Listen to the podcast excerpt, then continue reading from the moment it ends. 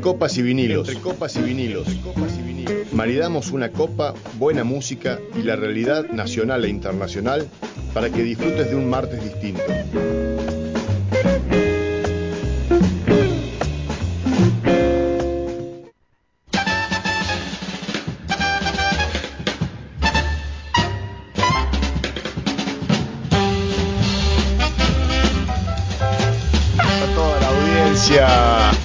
Radio Megafón. ¿Me escuchan? ¿Está muy fuerte la música? Ahí bajamos, ahí estamos. Ahora sí, ya estamos de vuelta en un martes 7 de junio del 22 con un poco mejor del clima. Estamos en Radio Megafón, en la Casa Popular Arturo Jaureche de la ciudad de Neuquén, de, la, de Argentina, porque tengo un programa internacional. Así que está eh, nuestro operador Fran Insúa eh, en los controles. Hola Fran. Hola, Danilo, muy buenas noches, audiencia. Buenas noches, buenas noches. Y ya estamos comunicados con nuestro compañero de equipo, nuestro corresponsal internacional y nuestro este, coequiper absoluto, Claudio Lencina, desde Canadá. Hola, Claudio. Hola Dani, hola Dani, hola audiencia, hola Fran, ¿cómo están todos por allá? Muy bien, muy bien. Acá estamos un martes que mejoró un poquito el clima, está un poquito más tranquilo el frío. Eh, vos por allá seguramente estás eh, disfrutando ya una linda primavera. ¿Cómo viene la mano? Una muy linda primavera, muy, muy líquida, con mucha agua, pero con muy buena temperatura, 25, 27 grados ya, ya estamos en la previa del verano, así que todo muy, muy bonito por acá. Muy bien, muy bien, muy bien. Me alegro, me alegro un montón. Acá, este, el, acá te esperaríamos un poquito más de lluvia. Este llovió el sábado nomás. Estamos, eh, sigue siendo seco el clima. Este, después de, no, no, no, no cambió mucho eso. Pero bueno, este, estamos saliendo también, eh, calculo, por eh, Radio Chañar, la radio del municipio de San Patricio de Chañar, el 87.9. Esperemos que sea así, y si no, este, pasarán una repe. Este, pero bueno, este es el único programa de Radio Megafón que sale por una, un- por antena. Así que le mandamos un saludo grande a la gente de San Patricio de Chañar. Hoy vamos a estar hablando de barricas con nuestro sommelier, barricas eh, y espirituosos, esas bebidas que, mm, bueno, las barricas, viste, Claudio, son, son muy eh, eh, buscadas por los enólogos, no solamente porque sean de la madera más especial que ellos quieran, digamos, que consigan, sino también que si, le, si, le, si por esa madera pasó algún otro vino, ¿no? Como un jerez, eh, un brandy, ¿no? Y Sí, son muy apetecibles. ciertamente. Así es. Ciertamente, acá no se usa tanto para el vino, se usa mucho más para la cerveza, las barricas. Justamente este fin de semana estuve probando un, eh, una cerveza eh, añejada en, en barricas de whisky de single malt. Eh, muy rica, muy rica con ese toque a whisky añejado, le daba un sabor muy particular eh, y es muy muy popular acá, sobre todo con barricas de whisky, con antiguas barricas de whisky, usarlas para, para la cerveza.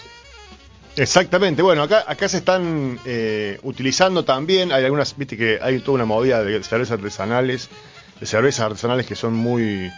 eh, hay muy buenos productos ya, hace muchos años que se viene trabajando con esto, se viene experimentando y se viene trabajando en diferentes organizaciones de cerveceros, grupos de cerveceros que se juntan, comparten sus experiencias y eso va eh, potenciando eh, y mejorando mucho la calidad de los productos que, que le llegan al consumidor. Eh, y ya se han hecho muchas, va- varias experimentaciones con eh, la cerveza artesanal en barricas de diferentes, eh, de otras bebidas, ¿no? En general de vinos, eh, cervezas hechas en, que se, estacionan un tiempito en barricas de Malbec, de, de algún Cabernet Sauvignon, de algún Pinot, y oh, los resultados serán realmente interesantes. Hoy vamos a estar hablando de ese tema, de ese tema, entre otros temas eh, con nuestro sommelier Marcelo Molina. Eh, y eh, tenemos varios temas más. Eh, Claudio, si te, querés ir acotando los temas que tenemos para hablar de, a nivel internacional. Ah, pero cómo no, cómo no. Mira, podemos, tenemos básicamente unos cinco temitas que yo, yo había seleccionado ha sido una semana bastante rica en, en, eh, en el ámbito internacional, pero me gustaría empezar con algo más bien light, más bien leve. Eh, acá es una noticia relativamente importante acá en, Canadá y en lo que es el Reino Unido, es el jubileo, estamos en los jubileos de, Su Majestad, de la reina Elizabeth, que cumple 70 años de reinado ya, eh, que está en sus últimos días de reinado y a lo mejor de vida. porque ya sale muy, muy poquito, ya está muy, muy viejita. No me, no me la eh, mate la reina. Y eh, tiene. ¿Va a ganar nuestra reina? ¿Va a ganar nuestra reina en la pelea? Ah. el, cabeza a cabeza con la chiqui. Está, por lo que se cuenta, está en bastante mejor estado la Argentina que, que, que la, la inglesa que, que, Elizabeth. Eh, porque bueno, ya, ya casi no sale, eh, hay muchos rumores de que en realidad está muy, muy enferma. Eh, pero bueno, que la mantiene en formol por el problema de la del heredero, que nadie, nadie lo quiere, el heredero que, va a tomar la posta. Entonces, bueno, estamos tratando, están tratando de, hacerla vivir lo más posible eh, está en, un cruce, una encrucijada del tema. Pero bueno, dicho esto, eh, se puede decir que más allá de lo que uno pueda pensar de, lo que es la corona, de lo que significa eh, tener un rey en pleno siglo XXI, no está de más decir que desde el punto de vista del Canadá, de los, de los países que forman parte de la corona británica, eh, la reina Elizabeth fue un excelente rey. Eh, en casi todo sentido, eh, se bancó un montón de cosas, trabajó mucho en ciertos momentos muy difíciles de la historia de, la corona y de no netamente podemos mencionar la Segunda Guerra Mundial donde Elizabeth II fue, fue una una, figura muy, muy importante para la unificación y para la resistencia británica, francesa y de toda Europa frente a los nazis. Eh, hay que ser realistas, más allá de lo que uno piense eh, de, la figura, fue un excelente rey. Cumplió el rol que debía cumplir en el momento que lo debía cumplir y logró cosas muy interesantes ah, para el rey y para, para toda la, la cultura británica de ese momento. Bueno, me parece muy bien, parece muy bien. Bueno, entonces veremos cómo, cómo termina esta, esta este cabeza a cabeza. Este... Oh, va a terminar, va a terminar, va a terminar como terminamos todos los humanos, va a terminar tres metros bajo tierra. No hay ni eso, eso no hay ninguna duda. Bueno, escúchame, y también eh, tenemos para conversar sobre, sobre el juicio, el juicio del reality este, ah, sí, pero por favor, otro tema profundo y realmente súper importante en el mundo. Somos súper importantes, y para la audiencia de este programa en especial. Somos, somos todos Johnny Depp. Somos Johnny Depp. Todos somos Johnny. No, no, no, no, no todos somos Johnny Depp. Pero bueno, terminó el juicio tan mediático, terminó el juicio tan mediático, mediatizado en el mundo entre Johnny Depp y Amber Heard, eh, que Seguramente la audiencia lo ha sentido nombrar al menos y más de uno lo ha seguido. Eh, con una victoria contundente y aplastante de Johnny Depp frente a su ex eh, pareja, a su ex mujer. Eh, digamos, los que lo han seguido han visto que la credibilidad estaba del lado de Johnny Depp esta chica Amber Heard evidentemente estaba desequilibrada. No, me la, ya la mataron, ya la mataron mucho por los, por los medios, no la mates más, ya está. Escúchame, este, después, después conversamos un ratito más. Eh, tenemos, eh, aparte del juicio del, último siglo este, eh, y del jubileo, también tenemos un temita inmobiliario en Estados Unidos. Tenemos un tema inmobiliario que es bastante más interesante de la realidad, que este tema lo, lo tiró eh, Julio, la semana pasada, al final del, programa anterior, Cierto, cómo la semana se veía la situación, efectivamente, cómo se veía la situación inmobiliaria, eh, eh, digamos, frente a esta nueva realidad, a esta nueva realidad de inflación mundial, de suba de tasas de interés y cómo era la dinámica. Julio hizo una pregunta muy interesante de cómo, cómo lo veíamos desde acá, cómo se estaba dando la dinámica. Uno, a lo mejor no se sabe, pero en América del Norte y en Europa, eh, el mercado inmobiliario es uno de los grandes motores de la economía. Eh, y por lo tanto, eh, toda la parte crediticia y los movimientos crediticios, la tasa de inflación y todo eso influyen muchísimo en, en el mercado inmobiliario y en la economía puede haber crisis muy, muy graves a causa de eso y bueno, y podemos charlar de cómo la situación se está armando y cuáles son las, las nuevas realidades y los nuevos paradigmas, si se quiere, del futuro inmobiliario en América del Norte, en Europa un poco más y eh, que por elevación se va a expandir hacia todo el mundo. Bueno, hoy teníamos, teníamos planificado una entrevista a un compañero de esta radio, que es Joaquín Perren, que es doctor en historia, que bueno, no pudimos, no, no, pudimos eh, traerlo hoy, pero vamos a estar en, los próximos programas conversando con él.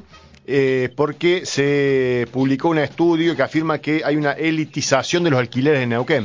O sea que los alquileres en la zona central, digamos, son, están eh, expulsando a las familias de menor poder adquisitivo ¿sí? hacia las zonas más marginales, digamos, de la ciudad. Eh, a raíz de, bueno, este fenómeno inmobiliario que se dan en, todas las grandes ciudades en general. Pero la idea era conversar un poquito con él que eh, por un estudio que hicieron.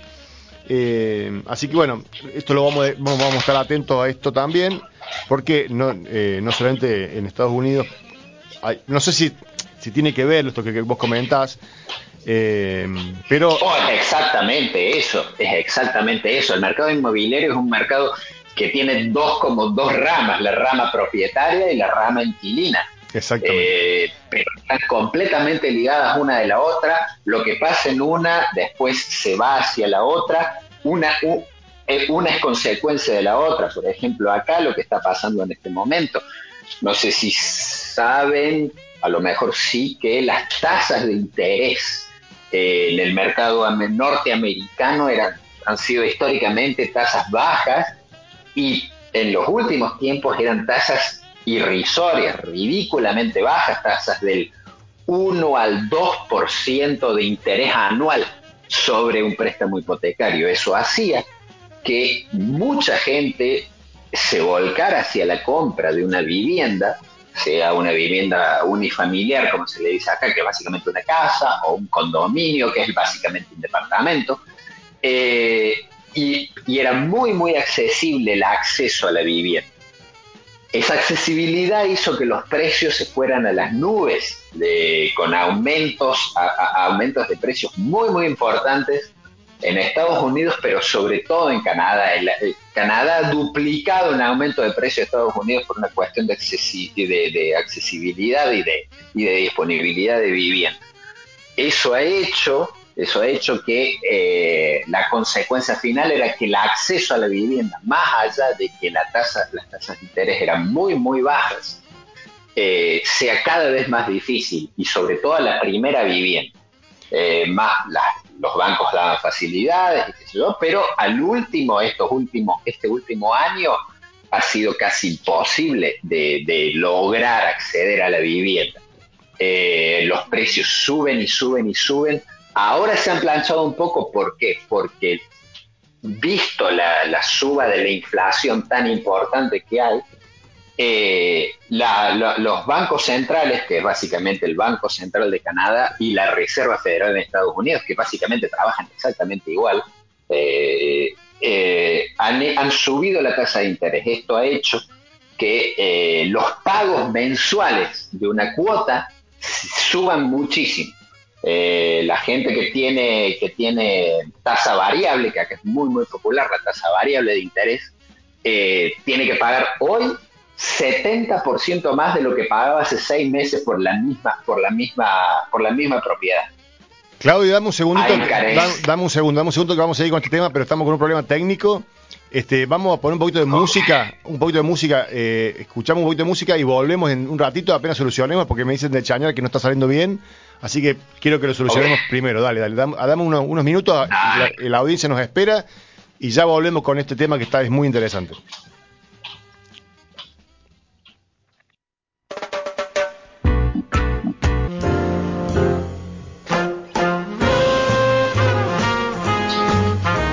¿Estamos al aire? ¿Estamos al aire?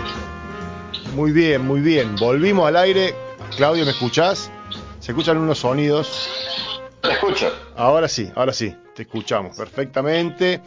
Pedimos perdón a la audiencia que estábamos con un problemita técnico. No estábamos saliendo por la, por la app de Radio Megafon.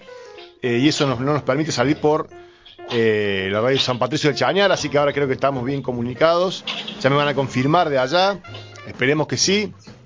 Eh, le mandamos nuevamente saludos a la gente de San Patricio de Chañar, a la radio Megafon. Estamos transmitiendo en vivo con un problemita técnico que lo creemos haberlo solucionado.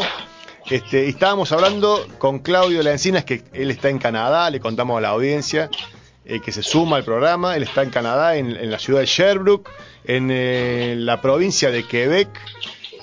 y, le estábamos hablando de un problema, de un tema inmobiliario que, se, que viene arrastrándose de hace un tiempo eh, y Claudio nos estaba comentando que es parecido a los problemas inmobiliarios que tenemos en la ciudad de Neuquén también, por el tema de la, de la de estas burbujas inmobiliarias que se crean cuando hay una, una gran demanda ¿no? de, de vivienda, eh, la relación de los precios de los alquileres con eh, los valores de las viviendas, y ya pasó en Estados Unidos, que fue la gran crisis de la subprime, que, que hablamos un poquito el martes pasado, y eso trae este tema de hoy.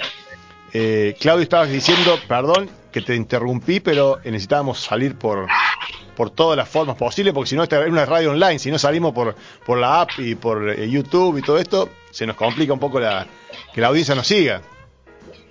Ciertamente, ciertamente. Bueno, te estaba contando, estaba contando que eh, la nueva realidad acá, luego de una explosión inmobiliaria muy, muy importante en Estados Unidos y Canadá es que eh, bancos, el Banco Central de Canadá y la Reserva Federal de Estados Unidos están subiendo las tasas de interés.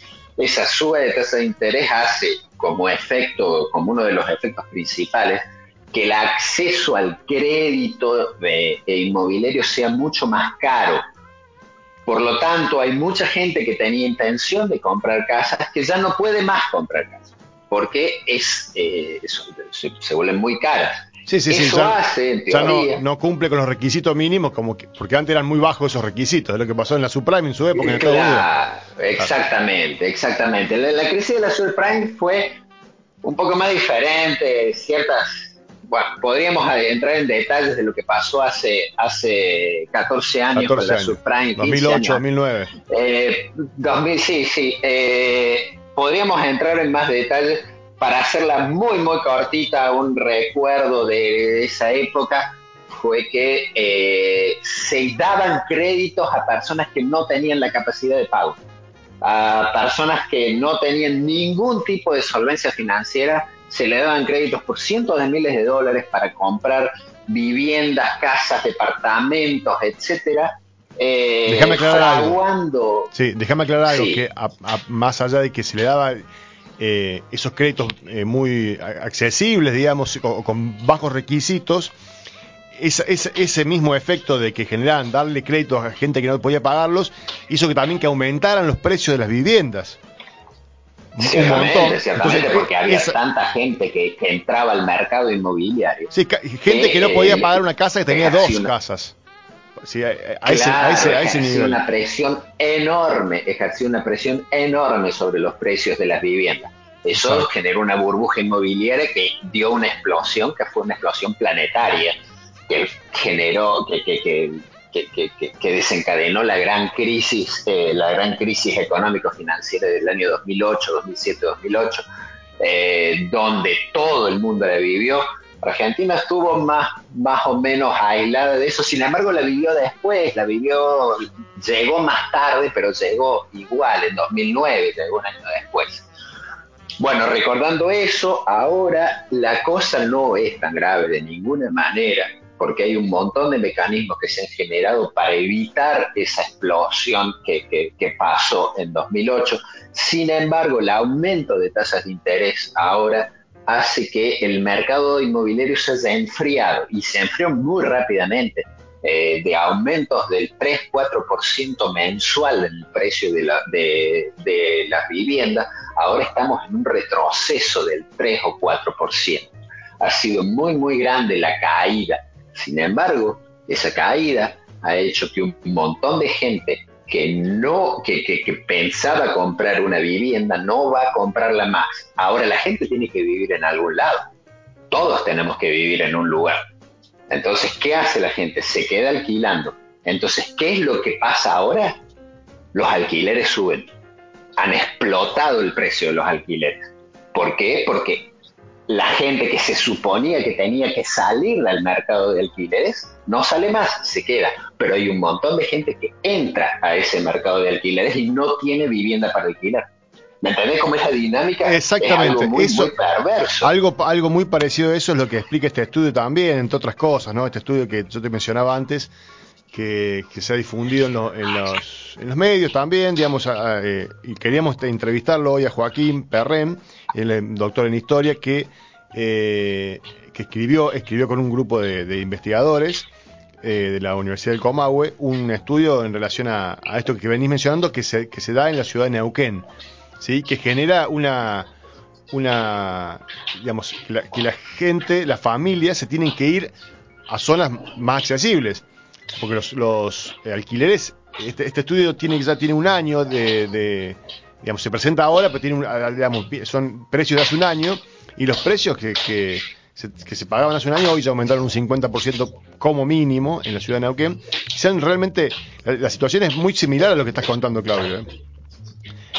ciertamente, Muchas, muchas viviendas han bajado sus precios en dólares, ¿sí? Entonces, la, el, digamos, básicamente, como son también es imposible comprar esas viviendas, ¿sí? Más allá de que se han bajado los precios en dólares, porque los salarios eh, se eh, han perdido muchísimo el poder adquisitivo, ¿no es cierto? Seguro, seguro. En Argentina también está ese factor, el factor de conversión de divisa. Exacto. eso para ser sincero, acá en América del Norte no existe ese factor de conversión que distorsiona la situación. Sin embargo, se llega a lo mismo. Y porque todo esto genera un fenómeno social.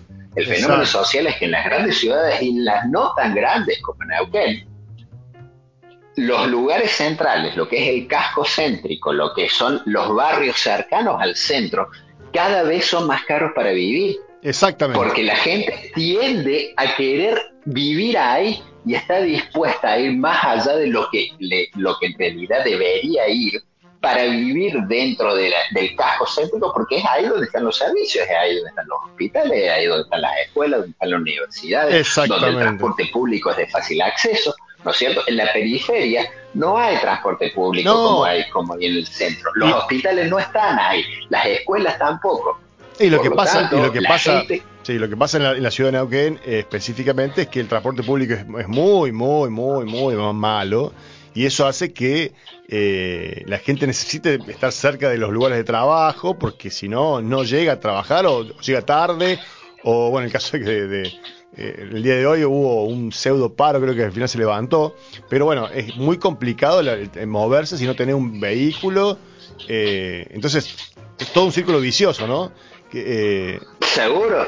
Es complicado, es complicado. Y lo que pasa en Neuquén, y lo que pasa en es, digamos, una cosa más pequeña de lo que pasa en todas las ciudades y, cada vez más la concentración hacia el casco céntrico que hace que la gente que en general vivía en el centro que era la gente de menor capacidad en ciertas zonas de los cascos céntricos, de menor capacidad adquisitiva. No sé qué, qué barrio central en Neuquén hay, pero estoy seguro que debe haber uno que tenía un nivel de, un, nivel adquisitivo, un, un, nivel económico un poco más bajo. Estoy seguro que había uno, porque en todas las ciudades lo hay. Bueno, esos barrios se aburguesan, es lo que se dice quiere decir que gente de clase media y clase media alta entra a esos barrios, lo cual hace que los precios de las viviendas, de los alquileres suban y eso expulsa a la gente de más bajos recursos. ¿Y dónde las expulsa? Y las expulsa hacia la periferia. Sí, incluso, incluso, Claudio, voy a agregar usted un, un, factor más, que eso, todo esto que estamos conversando, le digo a la audiencia que lo vamos a conversar con alguien que está estudiando específicamente eso, que esperamos, eh, íbamos a tenerlo hoy, pero bueno, no se dio, lo vamos a tener el próximo programa seguramente, o si no el próximo, pero va, va a estar acá. Y, la, eh, y un tema más que te agrego, el mismo municipio, ¿sí? mismo municipio aumentando impuestos expulsa a las familias.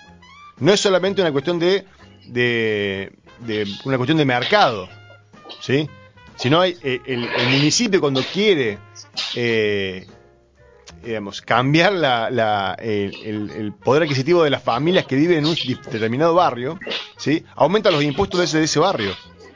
Y de esa manera hace que... Es posible. Los, los eh, las familias que, que, que, ya tenían casa en ese lugar tengan que, tengan que o decidan vender o tengan que vender porque no pueden pagar los impuestos. Eso también pasa en las ciudades. Eh, pasa en Neuquén, pasa en... Así que eh, hay varios puntos ¿no? para agregar a eso. Pero bueno. Por este supuesto que hay muchos puntos. Sin embargo, sin embargo por lo menos yo, yo no conozco la realidad de Neuquén específicamente pero sí te digo que la realidad en casi todas las ciudades de América del Norte, y sé que en la ciudad de Buenos Aires también, y la ciudad de Córdoba también, es más bien una realidad de mercado, ¿me entiendes?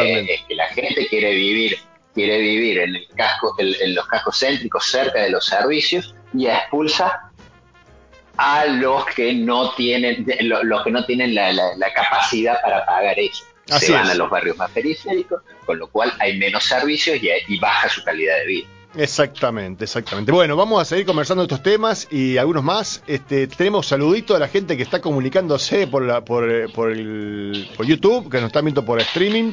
Eh, el Mati Parra, un beso grande, un abrazo, buenas noches, papá, aquí escuchándote. Diego Albirrojo, buenas noches, Dani, dice, buenas noches, Dieguito. Pedro Martín, nuestro operador, eh, nuestro ex operador, nuestro, aparte de mi hijo querido, amigo de Fran también Está mandando buenas noches, manda saludos. Este, bueno, tenemos a, la audiencia que está comunicando. También se pueden comunicar por la app, pueden escuchar por la app y comunicarse, mandar mensajes de WhatsApp ahí. Esta noche tenemos un sorteo, si todo sale bien, vamos a hacer el sorteo del, del café que teníamos preparado para la audiencia. Le tengo que agradecer también, Claudio, te cuento que tenemos community manager ahora en el programa. Cata, mi hija Cata, es la community manager de Entre Copas y Vinilo. Así que, escúchame, este, eh, le, dije, tenemos que aumentar la audiencia, la, los seguidores de la... Porque hicimos página de Instagram. Tenemos página de Instagram, Claudio. tengo que pasar la clave para que vos también puedas publicar cosas ahí. Este, eh, el, Instagram es, entre copas y vinilos. Punto, así nomás. Arroba entre copas y vinilos, el, el usuario de... O no sé cómo se llama. La página de Instagram. Bueno, este, y, le digo, mira, teníamos, eh, cuando yo le contraté, pseudo contraté a un pobre Cata que no le pago un mango, este, contraté a Cata para que me haga la eh, de community manager. Escuchame, teníamos 24, 24 este, seguidores, ¿sí? Hoy, hasta comenzar el programa, ya teníamos más de 130 seguidores. Así que eso significa que, que, hemos, claro, hemos cuadruplicado por lo menos la, cantidad de seguidores con, la, con esta la gestión de Cata. Así que le mandamos un beso grande a Cata. Excelente. Por supuesto. Muy bien. Acá la Ceci Espeleta también, desde Córdoba, saludos. Le mandamos un abrazo grande a Miguel, si nos está escuchando Miguel, eh, a mi suegro que, que acaba de salir de, de, una situación complicada. Está, estamos muy felices de que esté ya en la casa. Así que le mandamos un abrazo grande también a Miguel. Eh, a la Ceci, a toda la familia de Córdoba, a la Lucia, a Laura, a Miki, que están ahí en Córdoba haciendo el aguante seguramente. Le mandamos un abrazo grande, que fuerza, que esto va, esto también pasará, como dice el dicho. Este, y ¿qué más? Teníamos, eh, hoy vamos a hablar, vamos a estar hablando de, recuerden la audiencia, le contamos porque se cortó la primera parte del programa, así que le vamos a contar de vuelta que vamos a hablar de, de barricas, con nuestro sommelier de barricas, de estacionamiento de vinos y, bebidas espirituosas, ¿sí? Eh, Fran se ríe cuando digo bebidas espirituosas. Usted, lo- usted conoce el término, Claudio, me imagino. ¿A qué Por se refiere? supuesto, por supuesto, es un, término, es un término de otra generación. A ver, No, yo también lo conozco, pero me encanta. eh, eh, Fran, se escucha bajito tu micrófono, Fran. No, yo también conozco ese término y me, me encanta, me parece. Ah, le gusta, le gusta el término, dice Fran, le gusta el término bebidas espirituosas. Este, pero las bebidas espirituosas, propiamente dichas, eh, yo tengo una, una, una, una- la imagen es las bebidas así, eh, tipo los, el vino de misa, tipo el oporto, ¿no? Yo me lo imagino a eso, al coñac, ¿no? Brandy, el jerez, ¿no? Los vinos así No sé dulces. si será, no sé si será la misma traducción acá de boisson spiritueux, que Sí, es el nombre en francés. Eh, es básicamente las bebidas blancas. Está bien, no, no, no, pero ¿Ok? No, no, vamos a, vamos a, vamos, podemos definirla bien, qué son las bebidas espirituosas. Pero lo que digo yo, la imagen que yo tenía de, de esto eran esos tipos de bebidas. O sea, las bebidas que eran como para el invierno, como para que te calent que intentaban calentarnos seguramente cuando tomaban la frazada líquida que le decimos a algunos. Eh, Este- exactamente. Eh, la, la, la bebida que llevaba el, el, el- ¿cómo se llama? el San Bernardo en, en la nieve, ¿no? En el barrilito. Ciertamente. El mito del San Bernardo. Eh, un famoso mito. ¿Sabés que es un mito, Fran, eso o no? ¿Sabés que es un mito? No, lleva- no llevaba bebidas alcohólicas, llevaba chocolate. Ciertamente. Así. Exactamente. Pero bueno, La pero- bebida alcohólica, el efecto es todo lo contrario. Pero bueno, viste, este, los borrachines, este, creemos que con un buen trago de, un- de una bebida fuerte, viste, nos vamos a calentar. Y bueno, no, lo que va a pasar es que vamos a sentir un poquito menos el frío, nada más. Porque, no- Sí, porque pero vamos a perder. vamos la- a entrar mucho más rápido. pero vamos a perder, por- claro, porque vamos a perder la sensibilidad nomás. no porque no nos vamos a enfriar. Exactamente, exactamente. Bueno, así Pero que. bueno, es una muerte, es una muerte linda. Dormido en mío. Bueno, este, vamos a estar conversando de eso también. Vamos a estar conversando hoy en nuestro bloque de, de ciencia, tecnología, producción, así como le dimos a llamar este bloque de la ciencia o de la. Vamos a estar hablando del RA10. ¿Sí? Comenté un poquito Ok. hace un par de programas. El reactor de neutrones que se está haciendo, se está- se está, ya está el edificio a un 70-80%, ya está bastante avanzado en la provincia de Buenos Aires, creo que va a estar instalado. Vamos a, conversar un poquito de eso, contarle a la audiencia qué es eso del RA10, para qué se utiliza eh, los neutrones. eh, la, la- está metida la Comisión Nacional de Energía Atómica. eh, bueno, para los diferentes usos que se le da a la energía nuclear eh, y nosotros como país eh, pionero en energía nuclear a nivel mundial, este, vamos a comentar un poquito ese proyecto específicamente. Así que eh, tenemos también para Bueno. charlar de eso. Hoy vamos, íbamos a estar... ¿Qué eh, vamos a hacer de música acá en la parte de vinilos? ¿Qué vamos a hacer? Ahí está, vamos a estar recordando a el famoso eh, artista pop Prince. ¿Te gusta Prince a vos? Ah, Yo no soy muy fanático. Me encanta Prince. Viste, yo sabía que a vos A te iba a mí me encanta Prince. Bueno, sí, señor. vamos a estar Sí, señor, recordando. Un enorme guitarrista, sobre todo. Eh, sí. ¿Te gusta? Antes, antes conocido como Prince, ¿sí? Porque ahora este, se hace llamar este, ¿sí? The Artist. Eh, creo que no, ahora actualmente tiene otro nombre más. Eh, ahora no sé cómo se hace llamar, pero ha fallecido hace unos años ya. Sí, no, no, no, no, está bien, pero digo, pero eh, lo- la última etapa fue de The Artist, ¿no? Sí, sí, sí, sí, Bueno. cambió un poco. Prince siempre fue un artista muy de explorar, muy de nunca quedarse en donde estaba. Eh, bueno, y esa fue la parte, nunca se quedó donde estaba, incluso en su nombre. Claro, bueno, Prince nació un eh, 7 de junio, por eso lo vamos a recordar. Se llamó Prince Roger Nelson en Minneapolis, Minnesota, en el año 58. Eh, falleció en el año 2016. Se conoció como Prince y se fue un cantante, compositor, bailarín, letrista, empresario, productor, músico, multiinstrumentista estadounidense conocido por su ecléctico trabajo, su extravagante puesta en escena, vestuario y aspectos, su vida llena de controversias y su amplio registro vocal. Además de haber sido un virtuoso ícono de la guitarra. Así es, muy bien, Claudio, muy bien, estaba atento con la... ¿Te gusta Prince? Definitivamente. Sí, sí, sí, me gusta Prince. La parte que más conoce, la ¿Se parte puede más poner un poquito de música, Fran? A ver, poner un poquito de fondo la música, así no nos, no nos complican con el copyright. Vamos a escuchar un tema de Prince mientras hablamos, Claudio. Va a poner Sí. un poquito más fuerte nomás y lo escuchamos, ahí está. Este, Dale, dale. ingresó en el año 2004 en el Salón de la Fama del Rock and Roll, cuando cumplió sus requisitos de elegibilidad y la prestigiosa revista Rolling Stone lo ubicó en la casilla 27 de su lista de los 100 artistas más influyentes de la era del rock and roll. Uh, qué temazo, qué temazo. Le vamos a escuchar a Claudio. no, sí, por favor, porque no escucho, no sé cuál tema ha puesto. A ver si escucha Claudio esto. Purple Rain, Potato, de, de- perdón por la mezcla de idiomas. ¿Puede ser Purple Rain? Sí, ahí está, ese temita, qué tema. Claro que sí. Claro ¿Bailamos que sí. lento, Claudio, con esto? Oh, no quería entrar en ese tipo de, en ese tipo de, recuerdo. realmente. Vos sabés No que en yo, ahí me, ahí me da, ahí me da, sí. me da un poquito de, eh, a mí me da nostalgia, pero ahí me, me- yo me, digo, la que se perdieron, la que se perdió la juventud de hoy. Porque esa era muy buena para la- Sí. de nuestra época, ¿eh? Sí, sí, para nosotros, pero realmente, bueno, y a vos te debe pasar lo mismo con los tuyos. Con mis hijos, hablar de eso es, es ser un dinosaurio. Sí, pero, Eh, pero, pero igual, igual, ¿qué, qué otra opción tienen hoy de, de, acercarse? Es que es más difícil. Oh, no lo sé, No no, sé, lo sé, no sé. ni lo pienso saber Bueno, nunca. no que- No, yo, yo ya estoy en otra etapa de mi vida, no sé vos. Pero, pero bueno, la cuestión es que yo soy, yo banco, banco los lentos, banco los lentos definitivamente. Escuché ese tema, Ah, Frank. era otra época. La época, la época de los lentos puede haber sido más fácil en ciertas cosas. Sin embargo, esto es una nueva dinámica, nada más, ¿no es cierto? No, no.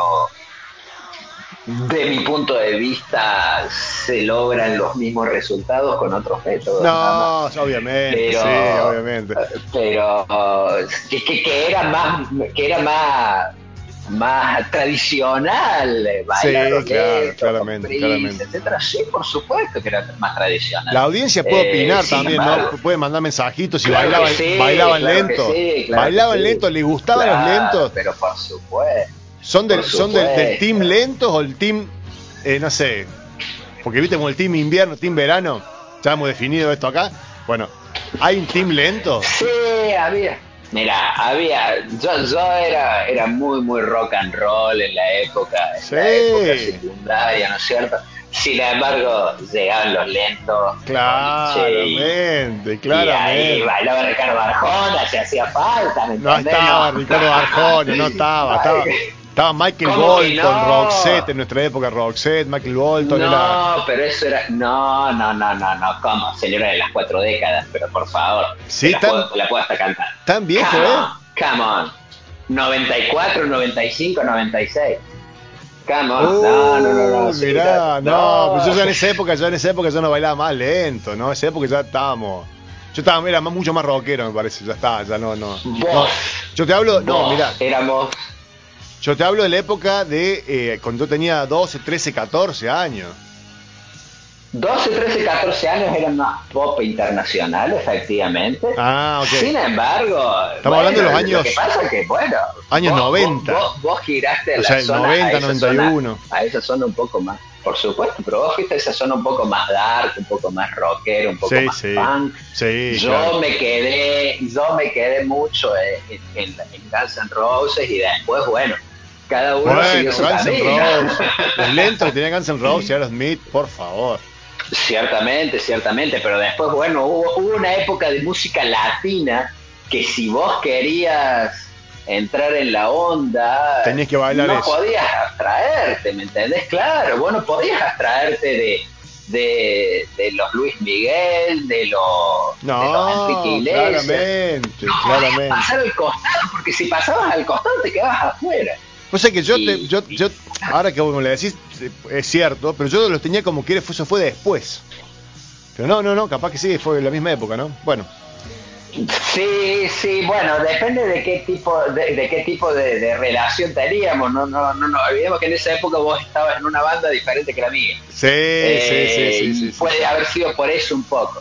Sí, Sin embargo, nos hemos escapado muchísimo de la zona. La- la- la- la- volviendo al tema Prince, es un enorme rockero, es un enorme guitarrista que en realidad se lo conoce más por, por su parte pop que por su parte rock.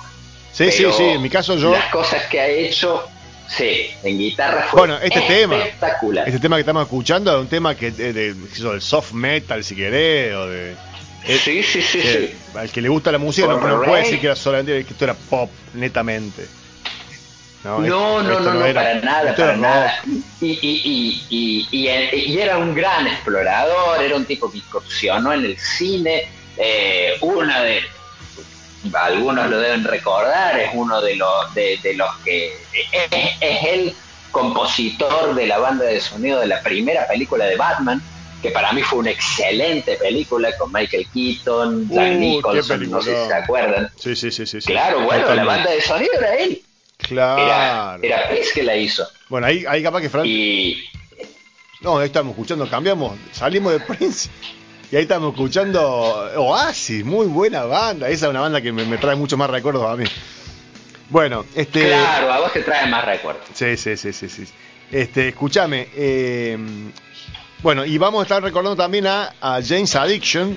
Eh, una banda que también, que a vos que ni te suena capaz a vos, esta, esta banda. ¿Te suena un Me poquito? suena, pero sé que te suena mucho más Sí, a vos. sí, sí, bueno. justamente era más de tu Claro, onda. Mi, mi onda, mi onda. Vamos a recordar un poquito también de eso. Y ya en breve vamos a, a estar comunicando con Marcelo. Le voy a mandar un mensajito ahora nomás eh, para que eh, para, para poder comunicarnos. eh, y le contamos a la audiencia que vamos a estar charlando con. eh, o hacemos el bloque de, de ciencia y tecnología primero y después lo comunicamos, porque siempre terminamos estirando la entrevista con Marcelo hasta el fin del programa, ¿viste?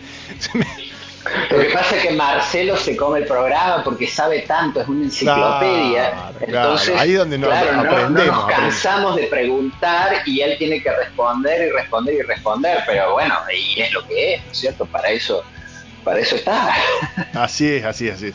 Le mandamos un mensajito que a, la- a las 11 lo llamamos a, a Marcelo y, tenemos, y hacemos la, eh, el- la charla de, de espirituosos, de, de barricas, que es muy interesante a la audiencia que, que dice, ¿qué le aporta la barrica? Bueno, hay todo, hay un montón de teorías con el tema de las barricas, un montón de, de diferentes utilizaciones que se le dan a, esos, a, esta- a estas maderas, diferentes maderas, diferentes tratamientos, se las queman por dentro de las barricas, le contamos a la audiencia que, que uno, uno cuando, cuando piensa en, el- en- en la barrica piensa en lo que ve por fuera, ¿sí? en general es eh, toda una maderita muy bonita, limpita, todo perfecta, bueno, por dentro en general las barricas se prende fuego, se la tiro así, para que empiecen a, a- pensar de lo que vamos a hablar en unos minutos con Marcelo. Entonces, escuchamos un temita, vamos a escuchar un temita de James Addiction, así le- les traemos a la gente un poquito eh, de lo que estamos hablando. Ahí va, escucha, escucha Claudio, a ver si... Dale, dale. No, no me corte, no me corte, no me corte. Ahí estamos escuchando un temita de James Addiction. James S, ¿no? Muy bien. Bueno. Este, escuchamos este temita eh, y volvemos con el bloque de, ciencia y tecnología. Claudio, charlamos un poquito del RA10, del proyecto LAN, eh, en un ratito. Y volvemos, dale. Dale. Estamos al aire de vuelta, estamos escuchando James Addiction, James S. Eh, ¿Sí? ¿Me escuchan bien? ¿Se escucha bien, Claudio? ¿Estás ahí? Yo te escucho perfectamente. Ah, yo estoy medio bajito, perdón. Ahí vamos, ahí vamos, ahora sí. Bueno, y la idea era charlar un poquito eh, del proyecto LAN, el Laboratorio Argentino de Haces de Neutrones. ¿Sí? Eh, la- el- este, este proyecto eh, que se está desarrollando en, en la provincia de Buenos Aires. eh, ¿Vos conocías algo, Claudio, de esto? No. no de este RA10, conocía del, del, reactor, del reactor de producción de radioisótopos que siempre histórico de Argentina, creo que era el RA3 o algo así. El RA6 que está en Bariloche. Eh, ok, eh, no este no lo conocía. Eh, bueno, es básicamente por lo que veo es una es un reemplazo del RA3 que fue uno de los primeros en los años 60. claro, actualmente está el RA6 funcionando, funcionando en Bariloche el proyecto de RA10 se va a localizar en el centro atómico de Ezeiza, provincia de Buenos Aires, eh, y dice que incluye el diseño, construcción, montaje y operación de un reactor nuclear multipropósito con un aporte de más de 80% de empresas e instituciones locales en tecnología y servicios asociados. Se inició en el año 2016. En el año 2016 se inició este proyecto. Hoy ya estamos con un 80% de avance. Esperemos que se termine en breve. Eh, y este proyecto tiene varios, varias etapas de su funcionamiento. Se van, se van a hacer, eh, eh, hay dos proyectos principales. Pero la idea mira contarle un poquito a la gente qué, qué, es esto de los neutrones, a diferencia de una radiografía de rayos X. ¿sí? La, idea de la utilización de, estas, estas métodos indirectos de, de, tipo de radiografías o, o, o este, este, estos, digamos, la idea es eh, hacer mediciones sin destruir la materia a la que es afectada, digamos. Eh, entonces, tiene múltiples utilidades esta, tecnología de, radioisótopos. En el caso de, este, del proyecto LAN, que se, está, se va a desarrollar en, se está desarrollando en hay dos proyectos. Uno se llama Proyecto Astor, ¿sí?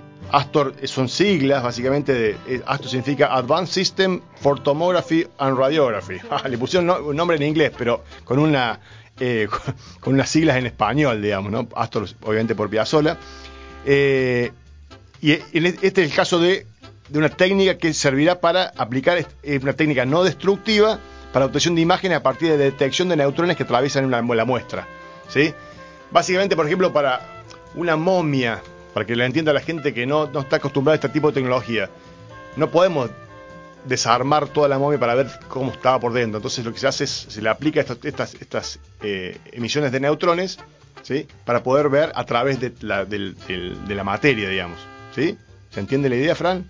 Pero miro a Fran y me mira. Sí, efectivamente así y en realidad es eh, básicamente la gran diferencia entre la, con la radiografía tradicional es que justamente no es invasiva la radiografía tradicional, la que todos nos sacamos. Uno debe acordarse que, por ejemplo, las mujeres embarazadas no se pueden sacar radiografías si no tienen una protección, porque en realidad la radiografía es invasiva, los rayos X son invasivos. Esto, toda la, de imaginería de, neutrones no es invasiva, no produce daños. Sí, sí, vamos, digamos, John, eh, no sé si no provoca daños, capaz que son menores los daños, porque son menores. No sé si no provoca daños, pero son, es la única forma de, obtener datos. Los neutrones funcionan de, una forma distinta con el cuerpo humano, digamos, con las moléculas. En general atacan otros, otros eh, elementos de diámetros, de diámetros mayores, ¿sí? el tamaño del hidrógeno. Reaccionan con otros, con otros elementos, por eso es que, se utilizan los, neutrones. Eh, pero además del uso, del uso médico, esto también se pueden eh, aplicar a piezas o partes de piezas de tamaño pequeño, mediano. Se permiten visualizar fracturas, fragmentaciones, porosidad, formación de cavidades y todo aquel defecto o proceso embebido dentro de componentes, o sea, todos los defectos, por ejemplo, porosidades en materiales que no deberían estar, tiene múltiples aplicaciones industriales. Para, para alimentos también se utilizan.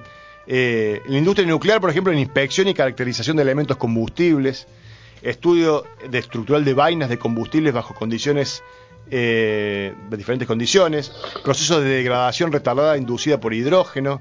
En el área energética, celdas de combustible, almacenamiento, purificadores de hidrógeno, baterías de litio, y después otras áreas, por ejemplo, la industria de la madera, estudio del agua dentro de vegetales y materiales, performance de, adhesivos en la industria automotriz y aeronáutica, para paleontología, bienes arqueológicos y bienes culturales. Ahí estaba lo que le decía yo de las momias, por ejemplo, momias, jarrones, eh, elementos que están eh, tapados por, por, el paso de los años, por, por diferentes otro, otros materiales, ¿sí? que no haya, no haya que destruirlo para poder analizarlo por dentro, sino simplemente hacerle una de estas tomografías de neutrones, es una de las utilidades que tiene. Este es el proyecto Astor, que le estoy comentando, que se va a utilizar en el Laboratorio Argentino de Haces de Neutrones, que se llama LAN. Este es el laboratorio que yo les comenté, que ya lleva un 80% de, en la actualidad, de, se está terminando ya este proyecto. Esperemos que entre en funcionamiento lo antes posible. Pero además el proyecto Andes, ¿sí? también paralelo a esto, es otro de los instrumentos, son diferentes instrumentos que van a utilizar estos haces de neutrones. Eh, y este proyecto Andes significa eh, Advanced Non-Destructive Evaluation of Stress. Es el estudio de la, calidad y la confiabilidad de soldaduras en piezas complejas.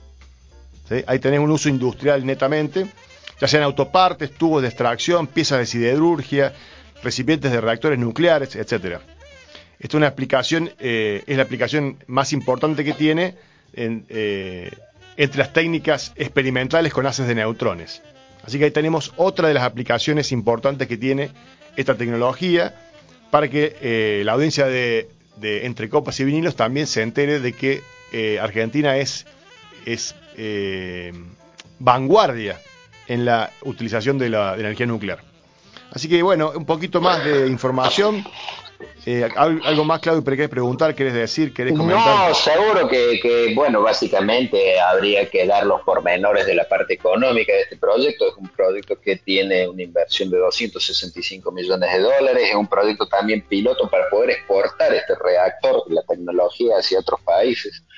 Eh, que Argentina mucho, mucha, ha hecho varios reactores que ha logrado exportar, sobre todo a Australia, eh, que, es un gran, gran partener de la Argentina en el, desarrollo nuclear.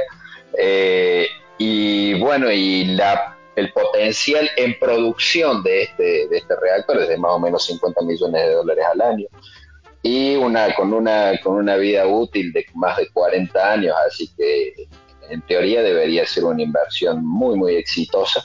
Eh, falta todavía un poco por lo que veo la, la puesta en marcha eh, en producciones en 2025, pero bueno, este tipo de productos lleva efectivamente más de 10 años, alrededor de 10 años de, desarrollo hasta, que, hasta poder ponerlo en producción, es, eh, el tiempo normal que, todo producto tiene.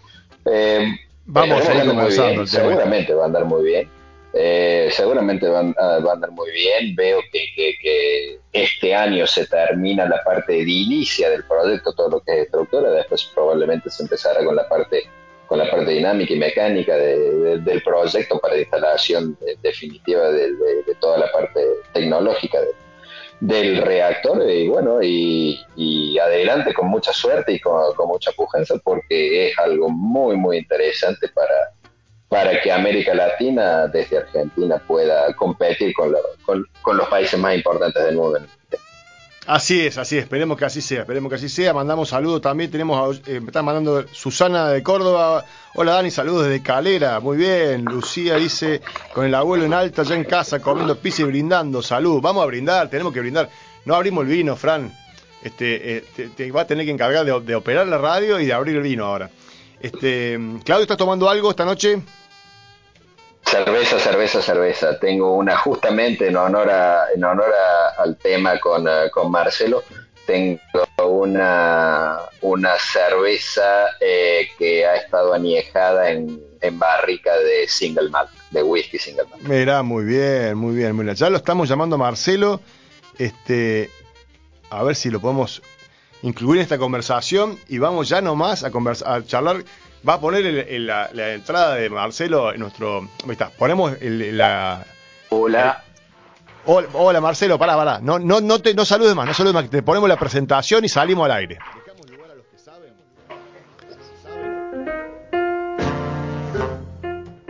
Dejamos lugar a los que saben. Dejamos lugar a los que saben.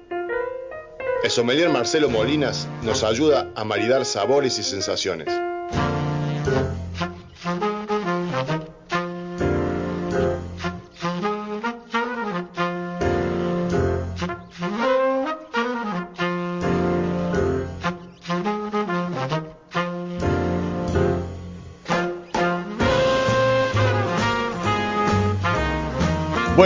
Ya estamos. Cortito a la pausa. Fue para presentar a nuestro gran sommelier Marcelo Molina. Buenas noches, Marcelo, ¿cómo estás?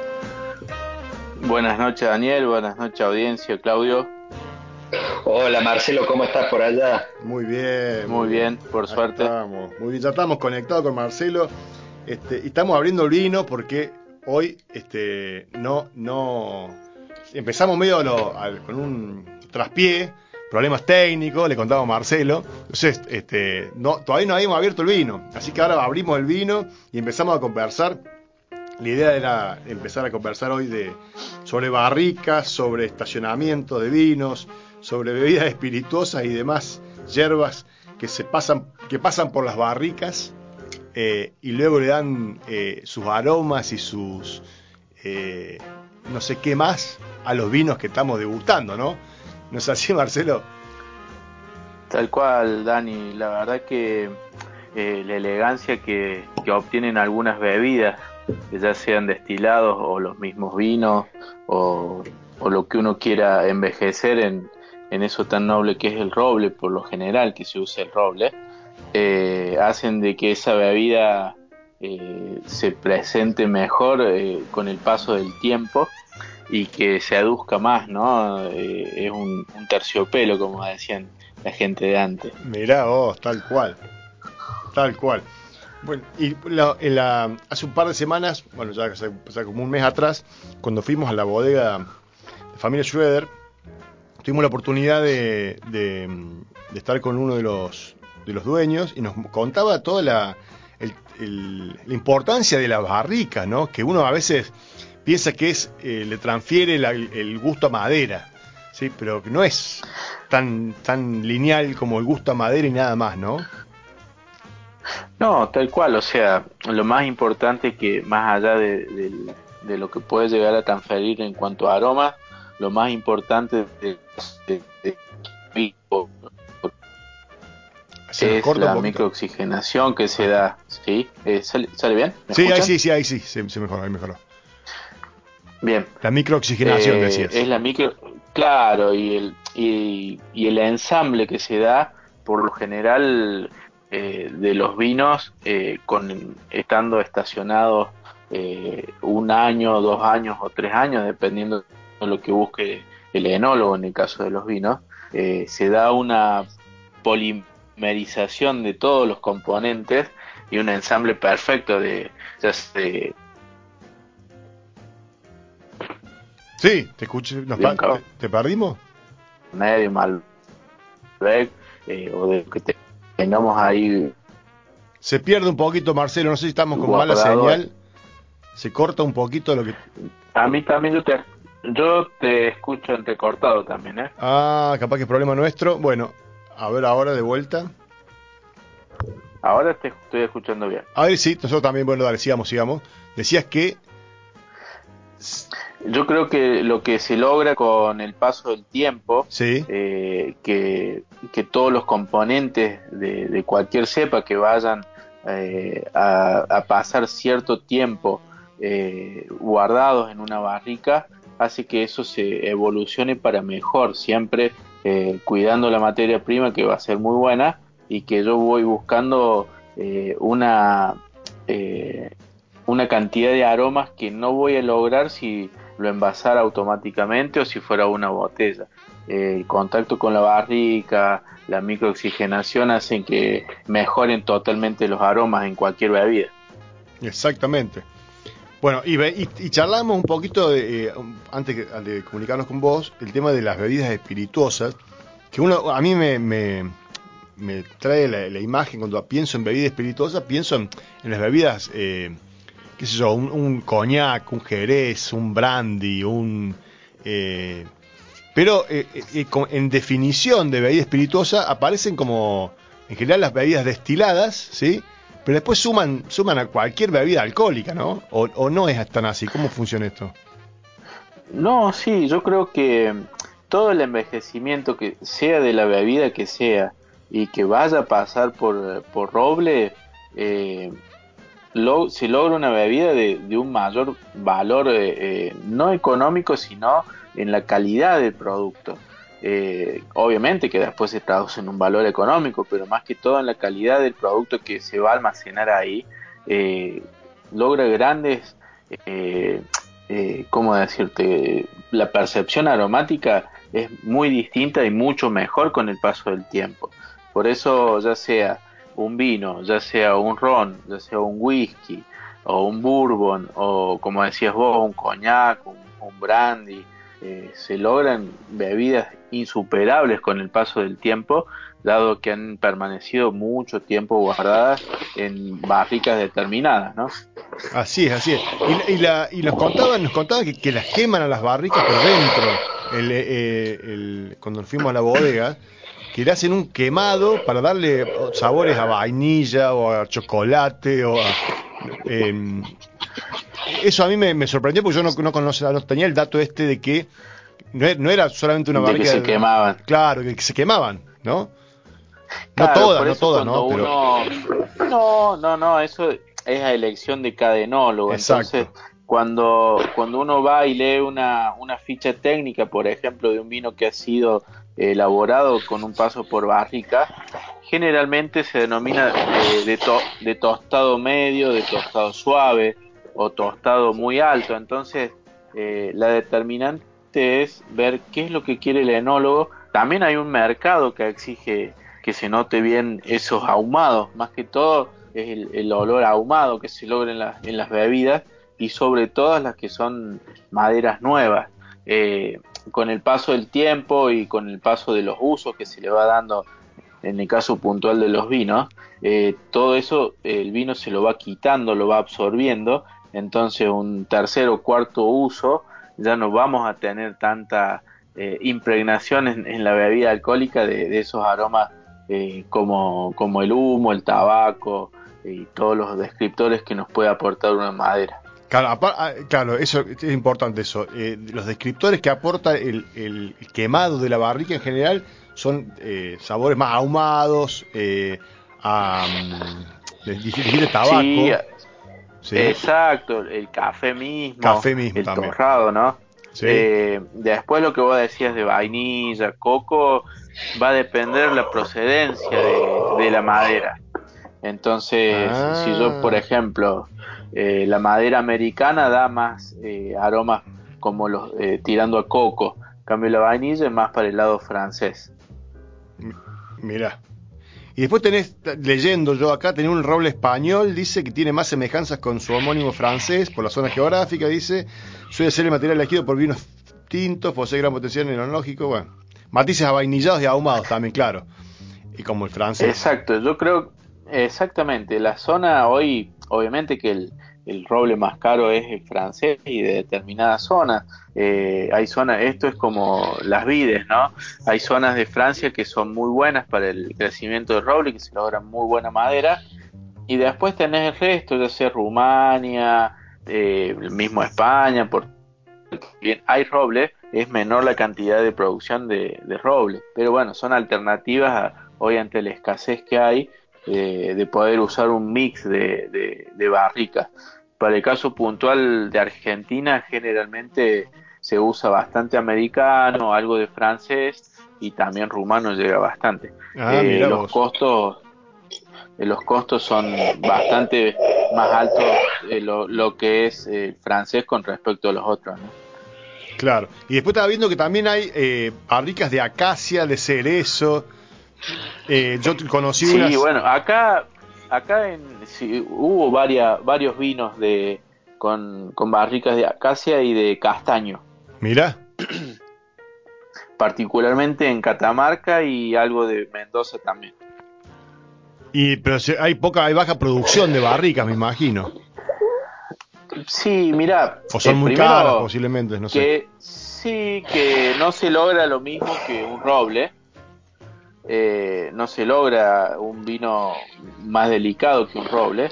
Y después eh, no hay toneleros. La realidad es esa también. Hay muy pocos toneleros. Eh, entonces la mano de obra es muy difícil. Acá lo que más se usa es para desarmar y volver a armar, no tanto para, para los cortes, para el estacionamiento de la madera. Hacer eh, una barrica eh, lleva mucho estacionamiento de esa madera, eh, se riegan la- las duelas, que son cada una de las maderitas que componen una barrica, ¿Cómo se para llaman? hidrolizar todo. Duelas, ¿Con D? ¿De dedo? sí, Duelas. exactamente, Ah, mirá. duelas. Cada parte de la barrica se llama duela. Eh, todas esas duelas pasan un tiempo cuando se están secando, se vuelven a regar para hidrolizar un montón de componentes que tiene esa, madera, después se vuelve a secar y se hace el armado. Cuando se va armando, eh, se ponen los unchos, se van, viste, la, toda la parte metálica, y ahí es cuando se va, eh, hay un soplete en el medio que ahí lo va tostando y se le va dando toda la forma para llegar a lo que es una barrica. Mira vos. Bueno, un montón de información eh, eh, precisa, como siempre, de Marcelo. Che, estoy, estoy tomando un vinito tinto que me sorprendió. Me lo recomendó el, me lo recomendó Matías de el que está que vende en una, vinería acá de, Neuquén. Este, no voy a nombrarla porque todavía no nos auspicia. este, pero fue una que vos me recomendaste, Marcelo, que fuera a verlos. Así que, eh, que vos la debes conocer.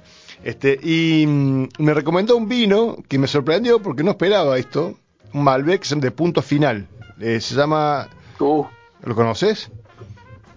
renacer, bodega Sí, renacer. exactamente. Voy a renacer. Lo recomiendo totalmente. Me pareció muy frutado, rico Malbec. Me sorprendió. Sí, ellos, bueno, la bodega estas son capitales chilenos. Ajá. Eh, la verdad que hacen, tienen un Sauvignon Blanc que también traen de Chile, que sería nuestra competencia si lo vemos contra las perdices. Sí. Eh, y después hacen, con el Casablanca? hacen un par de vinos, también es de la misma zona. Ah, mirá. Y Bueno, la audiencia que nos escucha hoy, para, le vamos a recordar a Marcelo, le vamos a recordar que la audiencia que nos escucha, porque viste que la audiencia se renueva, como decía la Chiqui. Totalmente. este, eh, que la semana pasada estuvimos hablando de un, de un Sauvignon Blanc eh, de la zona de Casablanca, de la bodega, de la Viña de las Perdices, que es increíblemente extraño. Le vamos a poner ese. eh, a mí me gustó, Adjetivo. Sí, me, a mí me gustó, pero me pareció eh, muy raro tomar un vino con gusto a vegetales, no a frutas. Sí, Sí, a, a bien muy, verde. muy cuidado, muy cuidado el vino, realmente es, un- es muy delicado, eh, pero vino que, que para la- el, el que está acostumbrado a tomar vino, y vinos blancos incluso, es algo muy particular. Así que bueno, por eso eh, que recordé el tema del, del Casablanca este cuando vos mencionaste esto de, de que este tiene Sí, bueno, esta bodega del vino que estás tomando vos también es una, un- una bodega que está en Luján de Cuyo. Sí, sí. Eh, y la verdad que tiene un, un par de productos muy interesantes eh, y ellos hacen eh, un vino en las ah, gamas más altas que es al estilo de, los Amarone italianos, eh, que cortan la uva, la ponen sobre zarzo y después hacen la, la molienda que da un vino con un alcohol un poquito más elevado y con un azúcar residual que se nota ahí muy sutil que está también muy interesante. La cosechan y no la, no la mandan a- directamente a, a la molienda, sino la dejan Mm. estacionar. Como si fueran a hacer las pasas antiguamente, Sí. ¿te acuerdas que ibas al campo y ponían sobre zarzo eh, los duraznos, los damascos, las mismas? Bueno, igual los dejan un par de días y después recién van a, a la molienda. Entonces eh, se hace un vino un poco más corpulento, con una notoriamente con uno o dos Más grados azúcar. más de alcohol, entonces eh, bastante interesante. Hay muy pocos de esos. Eh, el tema de que esta bodega, es- antiguamente el asesor era de origen italiano, no sé si seguirá estando, entonces eh, hizo esto como lo hacen en el norte de Italia. ¿no? Ah, claro, replicó, replicó la, el- la forma de hacer los vinos. Mirá. Exactamente. Bueno, acá este, no dice mucho la botella, eh, dice eh, ha sido elaborado a partir de uvas provenientes de los viñedos de más de 50 años, cuyas producciones máximas dice en su, no, no sé, guau, 81 quintales por hectárea o algo así, toneladas por hectárea. Este, mediante los cuidados, nada, no, nada importante, dice la, etiqueta. Así que, este, pues nada, para recomendar un vinito, porque a veces, pocas veces me sorprendo, porque en general no traigo, no traigo vinos eh, que no conozco. viste, como un, es un medio clásico conservador en el tema de los gustos. y esta vez eh, me recomendó, es lo interesante probar cosas nuevas, ¿no, Marcelo? Sí, la verdad que está bueno, son proyectos relativamente nuevos con y que hacen muy buena calidad. La verdad que eh, tú aquí en Córdoba eh, están presentes los vinos estos. Eh, como te digo yo, tienen un Cabernet Franc también que está interesante. Tiene una Eh, etiqueta Tim Atkin son- también este vino. De 90, dice. Exactamente. 90. Le puso Tim Atkin. Bueno, Eh, eh, son vinos muy frescos, o sea, muy correctos los vinos. La verdad que eh, agradables. Bueno, este. Yo este fin de semana, este fin de semana probé un vino argentino eh, muy muy rico que se llama Don David, que me lo habían traído, lo tenía ahí, lo saqué, nos lo bajamos con mi cuñado. Eh, un Sal. reserva, sí, y un muy bueno. De bodega Mm. Lenteco. Bueno, son, son, son vinos tradicionales, ¿no? De Don David eh, tiene un mercado, incluso eh, en el exterior. eh, hay varios, varios famosos que han hecho mucha eh, publicidad con, con Don David, varios polistas, entonces ha llegado, la verdad que es un, un clásico de Salta. eh, Ok. y, que, y que mantiene calidades muy buenas para los precios que tiene.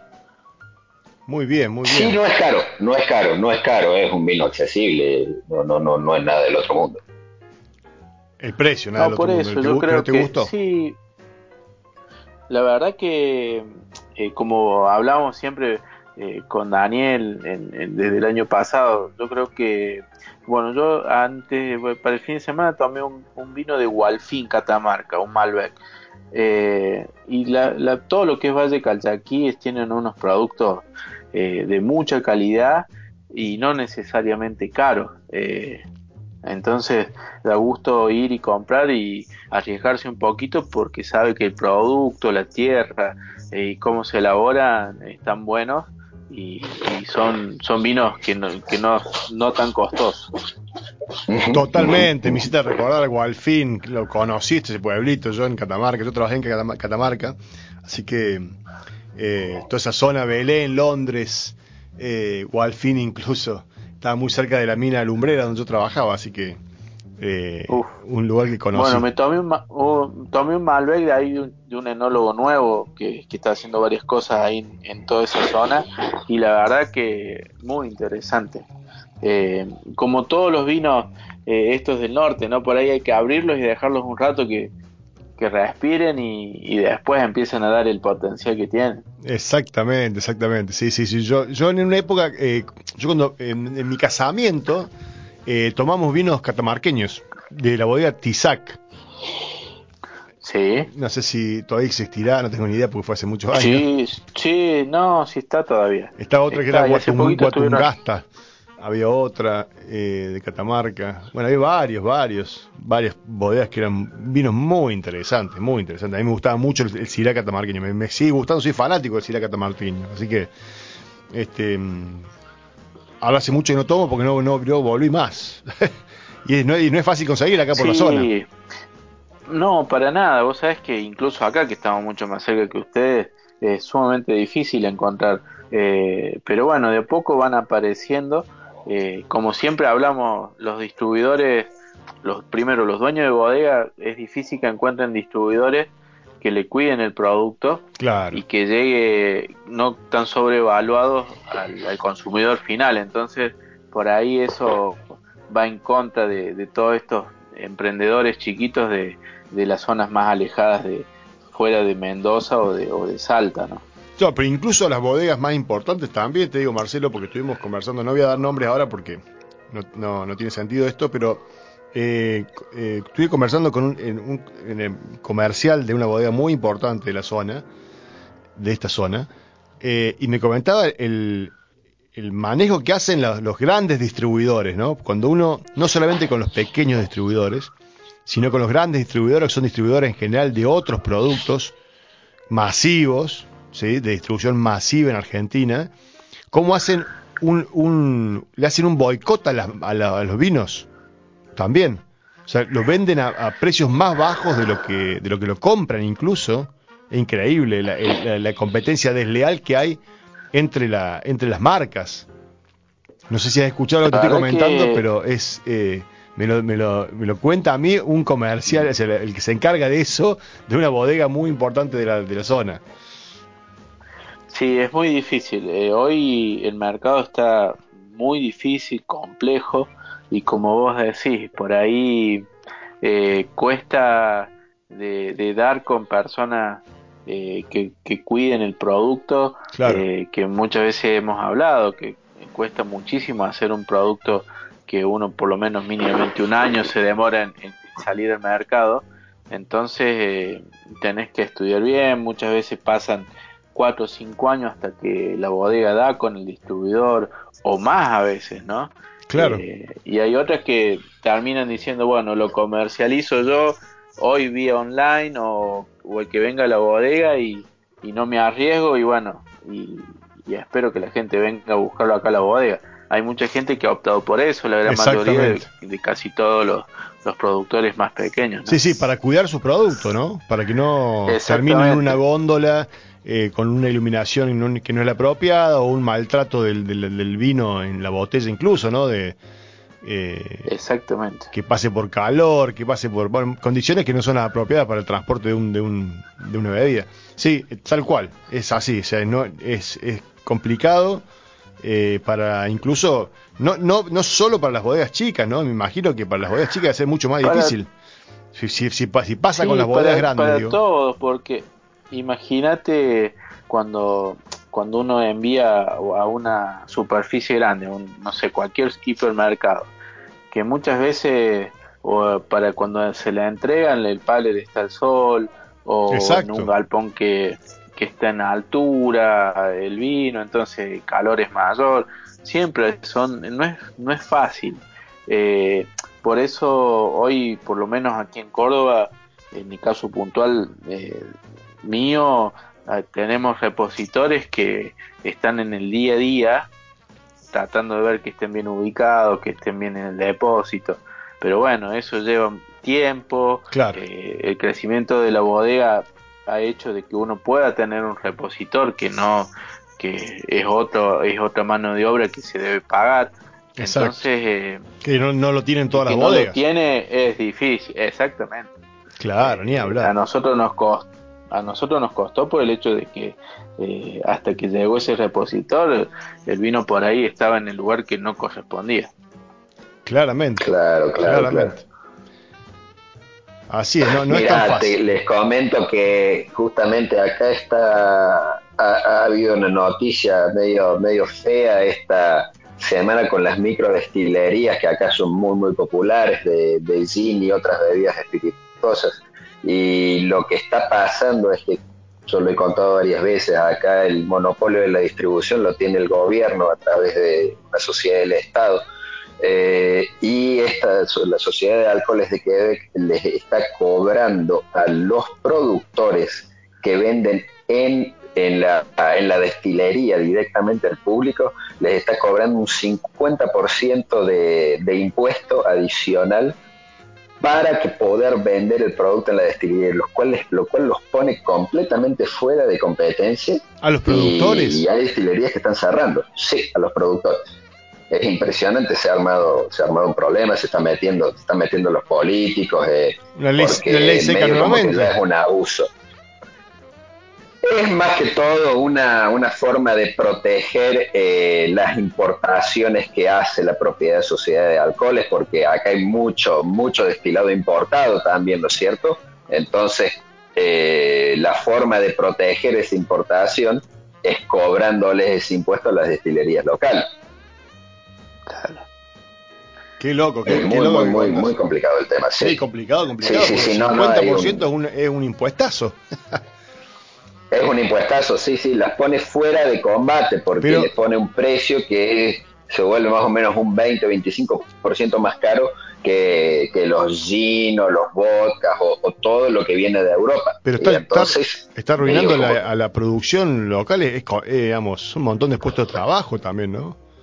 Sí, sí, efectivamente. El problema es que están en una, en una linda encrucijada porque este fenómeno de la destilería es un fenómeno bastante nuevo y los contratos que ha hecho la Sociedad de Alcoholes de Quebec con los exportadores europeos sobre todo son contratos que tienen como 20 años. Entonces, sí, las destilerías, las destilerías locales medio como que, como que le están haciendo perder plata porque no pueden suspender los contratos. Es un tema muy, muy complejo que, donde cada uno quiere salvarse pero los que están pagando el plato son los pequeños productores locales, lamentablemente. Bueno, complicado el tema está. Mucho. Acá, mucho, acá Marcelo, hablando del tema de comercialización, de productos, de productores, eh, digamos, vos, ¿cuál es la, la, qué nos puedes contar un poco de, de, cómo está la comercialización, cómo está el mercado, digamos, en general de, de los vinos? Me parece que con la pandemia, la pandemia le fue muy bien a las, a las, a los que producen vinos. Al mercado, sí. La verdad que eh, desde que empezó la pandemia, o sea, el primer año, eh, para lo que es venta de vino, se creció arriba del 100%, eh, entre un 150, hola. Sí, te escuchamos, te escuchamos, perfecto. Eh, entre un 150, un 180% de, de más, o sea, el primer año. Eh, ya el segundo año eh, se volvió casi a los un poco menos de, de, ese, de ese porcentaje, se siguió vendiendo bien y este año se viene muy bien, pero ha caído quizás el nivel de, de, lo que es alta gama.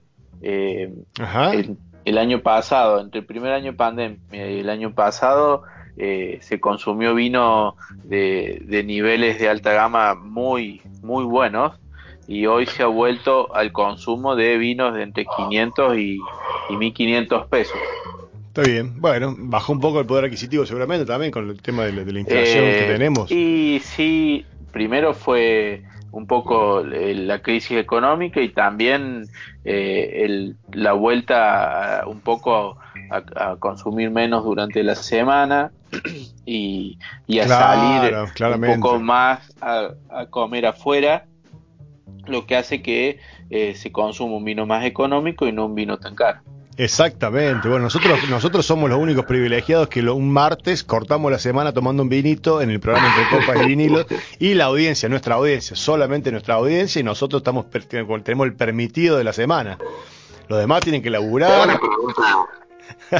Tengo, una pregunta, Marcelo. Eh, ¿Cómo está el tema justamente del, del mercado con el tema de todo lo que es vinos y vinos, sobre todo importados? ¿Entra algo a la Argentina o con la situación económica del país hace que sea todo nacional lo que se, lo que se compra? Eh, la verdad que se retrocedió un poco, Claudio, en eso. Eh, entra muy poco y lo que entra muy caro. Eh, para que te des una idea, un vino que está entrando hoy a nuestro mercado que sale 5 o 6 euros eh, en, en España o en Italia o mismo Francia, nosotros estamos pagando mucho, 5 o 6 veces más de lo que sale. La realidad es que entra muy poco. También hay una cuestión cultural que ha llevado que lo poco que entra, eh, comparándolo con la calidad que tenemos, eh, hace que se venda mucho menos. Entonces, eh, sí se sigue vendiendo, por ejemplo, no sé, todo lo que es champán, eso sí se sigue vendiendo. desde, lo- desde un, claro, desde que es Moët Chandon, eh, Pommery, Beclico, que está en los 20 mil pesos, se sigue vendiendo muy bien. Eh, Don Periñón, quizás que hoy sale 65 mil pesos la botella, de 60 mil pesos, se vende un poco menos.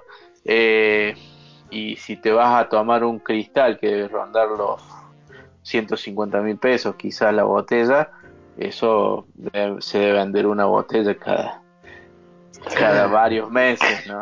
Cada varios meses, efectivamente, pero no, pero lo que primero dijiste, un vino de 5 o 6 euros, es básicamente un vino barato en Europa, eso. Tal, Y, tal cual. Y, y claro, sí, y allá es el equivalente a un vino me atrevo a decir de alta gama.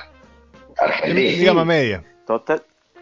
Exactamente, eh, gama media. Pero. Pero son eh, muy por ricos ejemplo, No, sí, lo que lo que está tomando Daniel. Exactamente, eh, estaba por decir esto. Lo agarré la botella para decirte eso. Que está en lo que está tomando él, debe rondar los 3 o 4 euros. Ok, Sí, no sé. Acá en Neuquén te y- sale, se salí más o menos, no sé ahora cuando está. La verdad que no me acuerdo porque lo compré con otros vinos, pero más o menos mil pesos de estar. Por eso, entonces, eh, y tiene una calidad muy buena. Exacto. Si uno lo Claro, es superior al vino europeo de 5 o 6 euros. Sin duda. Eh, exactamente, Sin duda. exactamente. Claro. Sí, sí, sí, Entonces, sí. eh, por ahí viene un poco el tema cuando uno eh, va a comprar algo de afuera acá hoy y es difícil. Yo me inclino porque así, bueno, eh, gastar mucho sí cuesta, pero llegan muy poquitas cosas. La realidad es esa. Eh, antes por lo menos teníamos eh, algunos vinos australianos, eh, incluso de, de Nueva Zelanda, eh, los mismos chilenos. Hoy un vino chileno que estamos al lado y un buen vino chileno y sale arriba de 15 mil pesos. Entonces Claro. eh, son, son caros. Eh, Bueno, es un efecto positivo para ustedes, ¿no? Eh, le- le- le facilita un poco la cosa. Sí, la salida del exterior, el consumo mismo nuestro interno, eh, Claro. favorece todo eso, entonces uno eh, por el lado de consumidor, fantástico, y después por el lado del negocio igual, eh, el vino que uno pueda vender afuera es un gran negocio, eh, como todo, hay que hacer un camino bastante eh, despacito, e ir creciendo, pero sirve, sirve y la calidad, la verdad que viene muy bien. Así es, así es. Claro, bueno, es, es importante que, porque con lo que estás diciendo, en la práctica es casi que no tienen competencia extranjera ustedes, pero que a pesar de no tener la competencia extranjera, como son muchos, muchas bodegas, se hacen competencia en- entre, entre las mismas bodegas argentinas y mantienen la calidad, ¿no es cierto? Sí, creo que se ha logrado concientizar a todos los que hacen vino de que se tienen que elaborar cosas de calidad para que uno vuelva a, a- a comprar otra botella de lo que gustó y que no sea que lo pruebo y después no lo compro más. Entonces, eh, ha- hacer productos buenos de todas las líneas de precios hace que eh, el consumidor eh, eh, fidelice mucho con las marcas, eh, más allá de que está bueno probar siempre cosas distintas, pero por lo general eh, todo lo que uno prueba son de calidades muy buenas, entonces te meten en, un- en una presión y va a decir cuál llevo, cuál elijo, porque la realidad es que casi todas las, las bodegas hacen un producto muy bueno. Así es, así es. Claro, claro, seguro, seguro. Bueno. Este, y, y sí, cuando uno tiene tendencia, a, cuando uno le gustó algo, tiene tendencia el ser humano a volver a lo mismo, al bueno conocido. Sí, más que todo con los Tal vinos, cual. sin duda, sin duda. Se da eso. Tal cual. Y uno recomienda, me pasa Tal a mí cual que que- yo, digamos, no soy de recomendar los vin- todos los vinos que tomo acá, digamos, y este me pareció algo que me llamó la atención. En general pasa eso, digamos, cuando uno... eh, y este vino me llega recomendado por el- el- la persona que está ahí en la... en el vendedor, En la vinoteca, en la vinoteca. claro. Porque uno, porque... Bueno, eso también es- eso está muy bueno porque se ha logrado que eh, todos los vendedores y todos los dueños de estos negocios eh, tengan una capacitación casi permanente porque bueno, las bodegas envían muestras para que se prueben, entonces hay un conocimiento de cada producto que está bueno porque cuando uno va a elegir a un, vino eh, siempre hay una confusión, ¿cuál llevo? Eh, siempre o Malbec o Cabernet o una marca ya predeterminada que ya la llevas mentalizada y cuando llegas ahí se te da vuelta porque el vendedor te dice probate esto que está muy bueno y uno eh, cuando le tiene confianza lo lleva. Exactamente.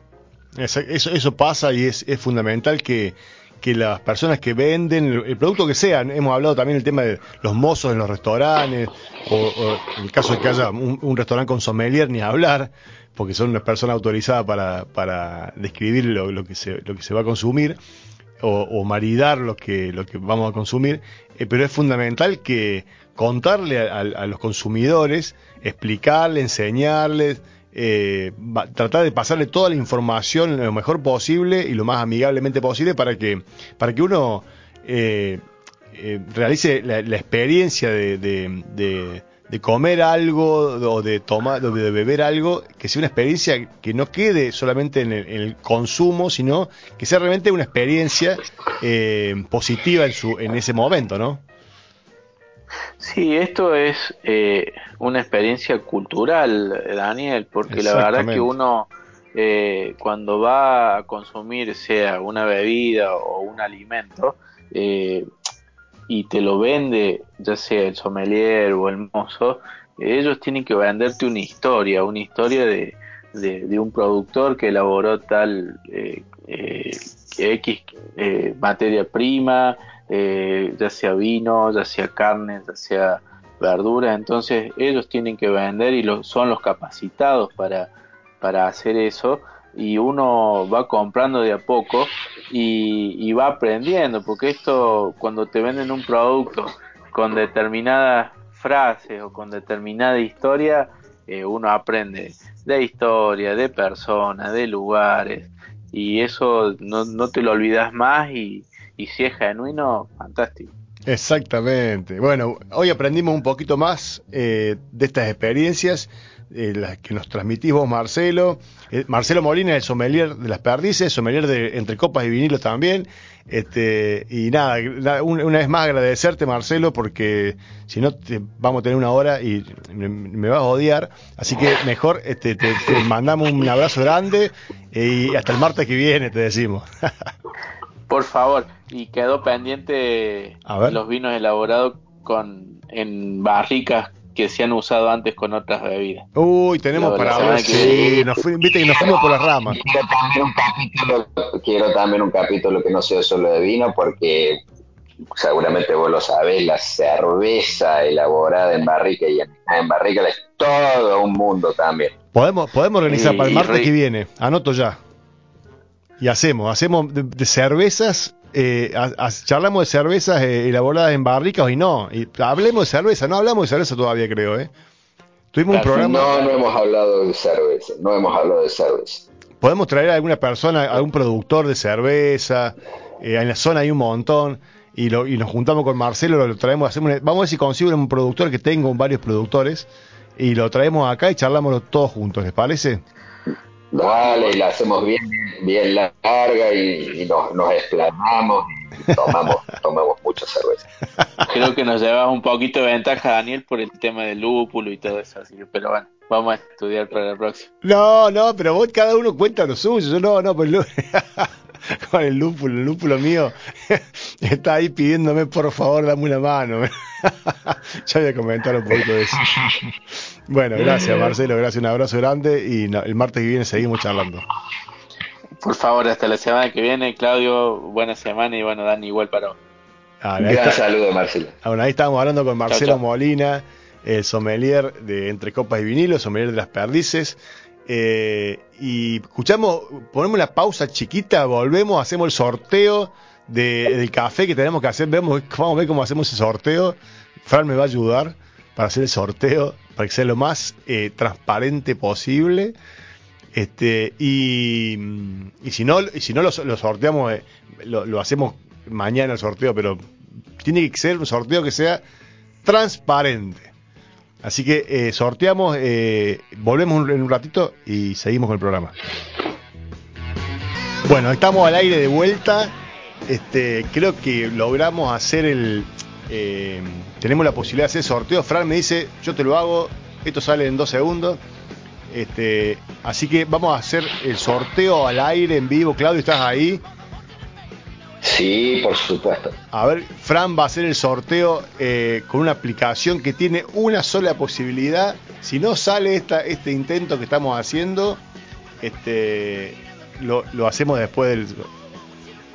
A ver, Fran, pone música de, no sé, un redoblante, nada, no tenemos... Me está pidiendo mucho. Me Estás pidiendo mucho, estamos viendo mucho. Sorteo más redoblante, la música de suspenso, nada, nada. Claudio, tirame un suspenso, algo. Tan, tan, tan, tan, tan, tan. Ahí está, ahí está. Tenemos un suspenso, Claudio, vamos, vamos. bueno, estamos, estamos, le contamos a la audiencia que hemos hecho un, un, un sorteo para ampliar la, la, eh, la audiencia por Instagram, digamos, no audiencia, no, sería pues, los seguidores, los seguidores. Perdón que uno es medio analfabeto digital. Este, los seguidores de Instagram, para subir esa audiencia, o mejor dicho, los seguidores por Instagram, eh, le propusimos un sorteo de un cuarto de café, no un café de especialidad, pero un café muy rico. ¿Salió? ¿Quién ganó? no te puedo creer, ganó, ganó Fran, no, no. Mira, Está todo legal, lo tengo todo eh, grabado. la Ga- pantalla. ganó Fran el que sorteó. Esto no es muy transparente. Esto no es muy transparente. Pobre Fran. Bueno, a Fran, a Fran le vamos a dar. No, a- a- vamos a tener que hacer otro sorteo, Fran. Te, te- te ganaste el café, pero. que- Fran es nuestro operador. Pasa que ahora tengo que buscar otra app. Ah, Era porque un había solo una sorteo, sola posibilidad de hacer un sorteo gratis y hay que pagarla la app.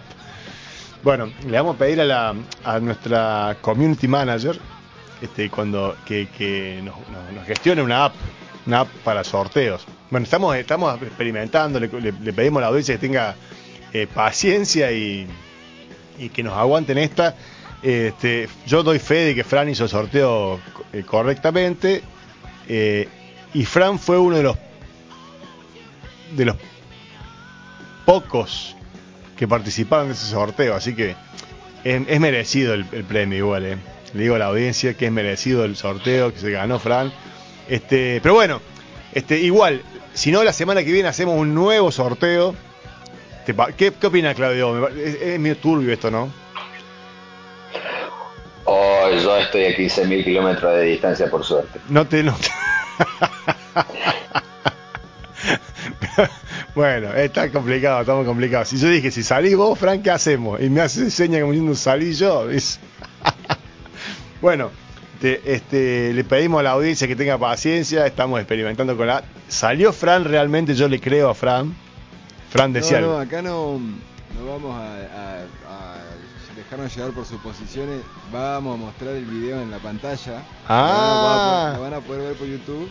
Ahí te lo paso, el video lo corto y te lo paso. Bien. Porque eso tiene como la, la previa del sorteo. bueno. Ah, muy bien, muy bien. Entonces se va- puede ver este sorteo. Totalmente transparente. Perfecto, muy bien, muy bien, ahí está. Bueno, para que la gente tenga, tenga claro que esto no fue un sorteo amañado, ni cerca de, parecerse a, lo- a la- a la causa cuaderno. ¿eh? ¿Te enteraste, Claudio, de las ¿Qué últimas noticias de, de, de nuestro querido Centeno? No, realmente no. dijo, Dani, dijo, que, dijo que quiere ver, Viven en el pasado. dice que quiere ver los cuadernos, a ver si son los que escribió él. Claro, porque está, está complicado, don Centeno, parece, porque eh, hay una causa que involucra a algunos empresarios, creo que son italianos, franceses, no me acuerdo ahora de dónde son, que le, eh, lo llamaron a. lo- dijeron, a ver la causa, una vez tráigame los cuadernos. Así que ahora están peritando tres o cuatro de los seis u ocho cuadernos que hay, supuestos cuadernos, cuadernos que se. Y, y Centeno dijo, yo los quemé. Así que ahora no sé, no se sabe qué iban a peritar. Está complicado, don Centeno, porque eh, si, si, si hay falso testimonio, va en cana. Entonces está complicado. Está asustado. Me imagino, sí, pero realmente, en todo caso, cada uno, cada uno decide, decide cómo, cómo pasar su tiempo y gastar sus energías. Cada país lo decide. El mundo de jazz dice, excelente programa de hoy. Juan T desde Comodoro. ¡Ay, Juan! Juancito, sí, Juan Terentí desde Comodoro Rivadavia nos está escuchando. Un abrazo grande, Juancito, le mandamos un abrazo. Un compañero de la facultad, Un colega. Así que ta- también nos está escuchando desde Comodoro Rivadavia. Viste que este programa no solo es federal, sino internacional.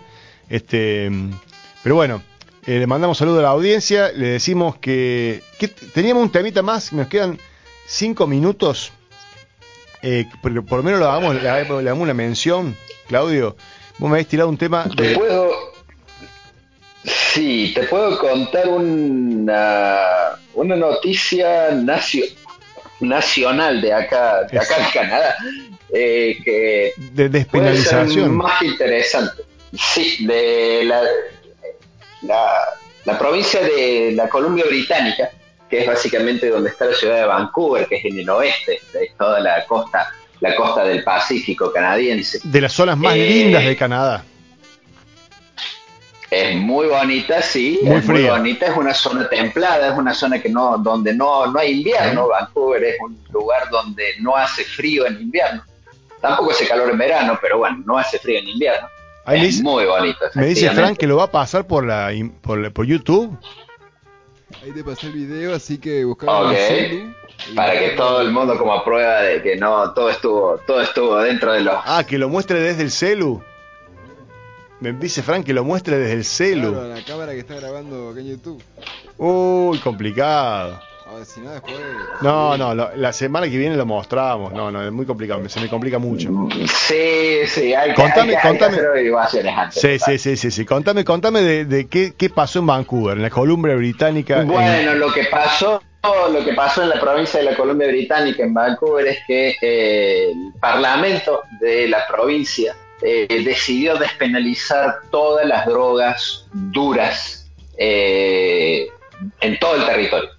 Básicamente eso significa que el consumo de cocaína, el consumo de, de heroína, de LSD, de todo lo que sea. ¿Consumo, drogas, ¿Consumo y eh, venta o consumo nomás? No, no, solo consumo. Solo consumo no, eh, eh, es- no, eh, pasa a ser un problema de salud, no un problema, un problema judicial, no, no es más penal. Pero si te bueno, enganchan, si te enganchan que- vendiendo, va en cana. Es una cantidad, no, no, no. Sí, por supuesto, sí, pero es, se, se, se mide como cantidad de cantidad de producto que tenés en sí.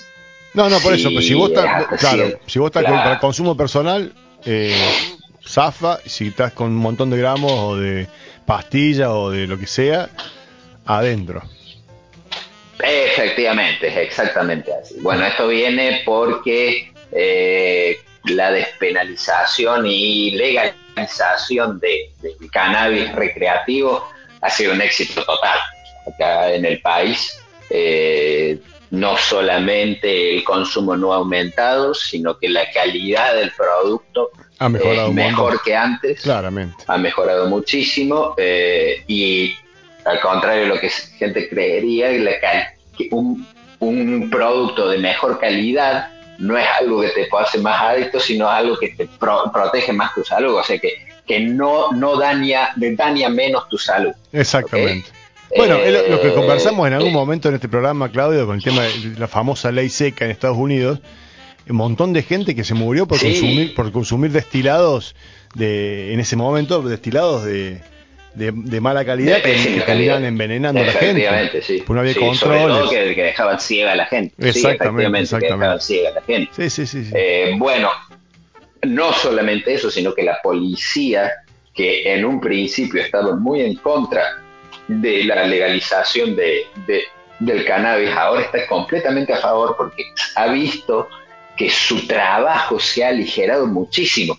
Ya, ya no, tienen, no, no tienen que perseguir a consumidores de, consumidores de, de marihuana, no tienen que perseguir a dealers, eh, entonces pueden usar su tiempo en, en cosas mucho más importantes y mucho más productivas para, para la sociedad. Dicho todo esto, Vancouver, eh, la Columbia Británica, la provincia de Columbia Británica, ha dado el primer paso dentro del país con la despenalización que evidentemente se va, se va a extender hacia todo, hacia todo el resto del país y va a terminar dentro de dos, tres o cuatro años con la legalización total de todas las drogas de, de Canadá, seguramente con un monopolio estatal de por medio, porque acá eso es medio como que mm, como que de, de la base, digamos, que es el Estado el que lo controle. Y bueno, y eso será el final de eh, la historia de las drogas y el crimen en el país. Bueno, esperemos que después vamos a hacer un análisis seguramente en un par de meses cómo, cómo viene funcionando esto. Escúchame. Seguro, seguro, es un primer paso. Empezó el primero de junio. Escúchame. Es muy, muy festista. Empezó la semana pasada. Bueno, eh, hay la tiempo, hay tiempo. dejó de perseguir. Hay tiempo, sí, hay sí. tiempo. Vamos a escuchar eso. Escúchame, tengo para hacer el sorteo que hizo Fran. Lo tenemos la filmación. A ver si me escucha la, la audiencia. Mirá, le voy a dar play a esto para que quede. Vos, la gente por YouTube lo puede ver. No se ve mucho, Dani. ¿Puedes sacar más la compu? A ver O si podemos acercar la compu y, no- y si me van a escuchar a mí, decís vos, Fran. Mira.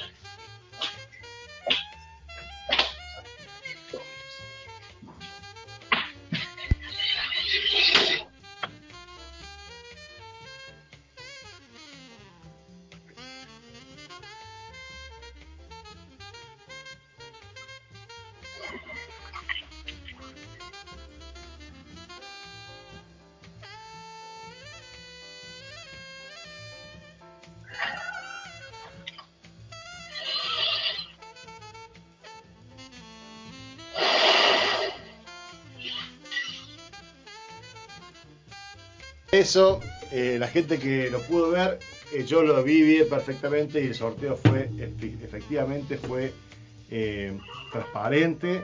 Así que bueno, se ganó Fran el, café.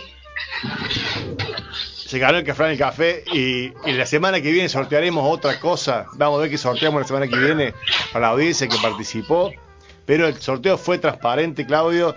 Me mandó el video Fran y está, está la prueba acá, así que eh, no podemos decir nada. Bueno, y le agradecemos a la audiencia que nos escuchó. Claudio, tenemos para hablar un montón de temas más la semana que viene. Este, espero que, Seguro. que siga el clima lindo por allá. Esperemos, esperemos. Seguro que sí, seguro que sí. Ahora, ahora nos, nos viene el calor intenso durante, durante un, un mes. ¿no? Bueno, por lo menos te- ahí está. Bueno, eh, ¿te, va, te vas de vacaciones? Eh, no tengo la familia de Ucrania acá. Ah. Tenemos que hablar de ese tema. Bueno, el martes, que viene, el martes que viene charlamos con los ucranianos, ¿te parece?